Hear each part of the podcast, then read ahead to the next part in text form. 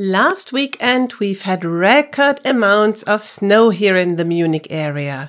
We woke up on Saturday morning and the snow was knee deep. Der Schnee war knietief. Depending on where you come from, you may think that, wow, that's a lot, or, oh, that's all.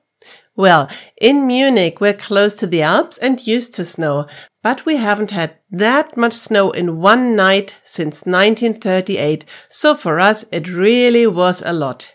Most of the public transport was shut down. Some poor people had to stay at the main train station, am Hauptbahnhof, or at the airport, am Flughafen overnight. Luckily, me and my family, we were at home and we only had to shovel snow. Wir mussten nur Schnee schippen. Wir hatten Glück. We were lucky. But I thought that this is a great opportunity to talk about some winter words you might not know yet.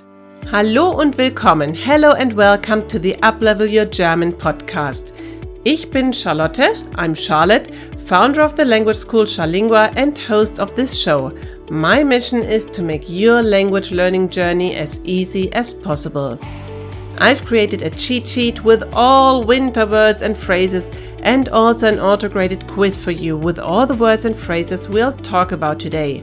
Just go to charlingua.com forward slash 010 or follow the link in the description. So, let's talk about snowy weather today. First of all, the basic words. Snow is der Schnee. And if you look outside and find that everything is white, you can say es hat geschneit.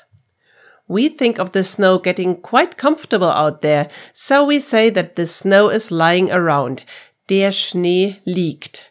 Zum Beispiel, for example, bei uns liegen 50 Zentimeter Schnee. We have 50 centimeters of snow. Bei uns liegen 50 Zentimeter Schnee. Oder ich hoffe, dass der Schnee liegen bleibt. I hope that the snow will stay. Ich hoffe, dass der Schnee liegen bleibt. Okay, back to our snow on Saturday. As I told you, we had to shovel snow. Wir mussten Schnee schippen. In Germany, you're legally required to shovel snow in front of your house and to take care that no one will slip. And shoveling snow is literally using the snow shovel, die Schneeschaufel. You're not allowed to use salt. You can even get a huge fine if you do. But you may need to sprinkle grit on the sidewalk. Du musst Splitt auf den Gehweg streuen. Du musst Splitt auf den Gehweg streuen.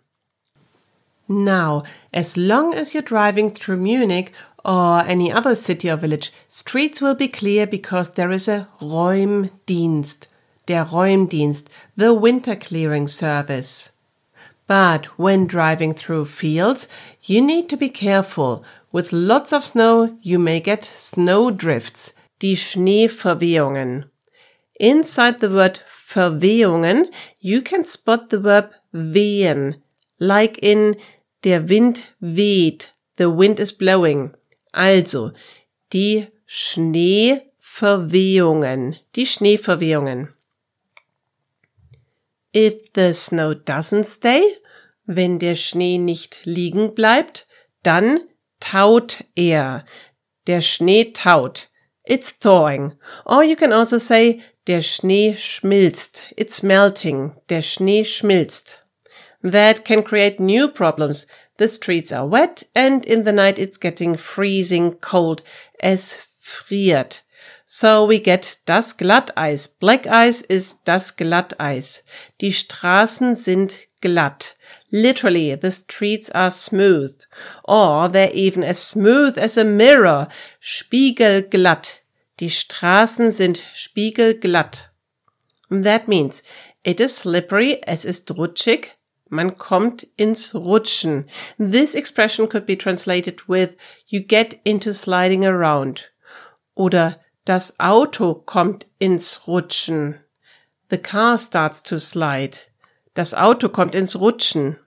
Not a pleasant idea. A very bad variety of Glatteis is das Blitzeis. On Tuesday, Munich airport had to be closed because of blitzeis. Blitzeis, well, you can probably imagine what that means. Rain on a frozen surface that immediately turns into ice. Another word is der Eisregen. So it's not raining ice cubes, but the rain is turning into ice as soon as it hits the ground. The more formal expression you may hear on the news is der gefrierende Regen, freezing rain. Der gefrierende Regen.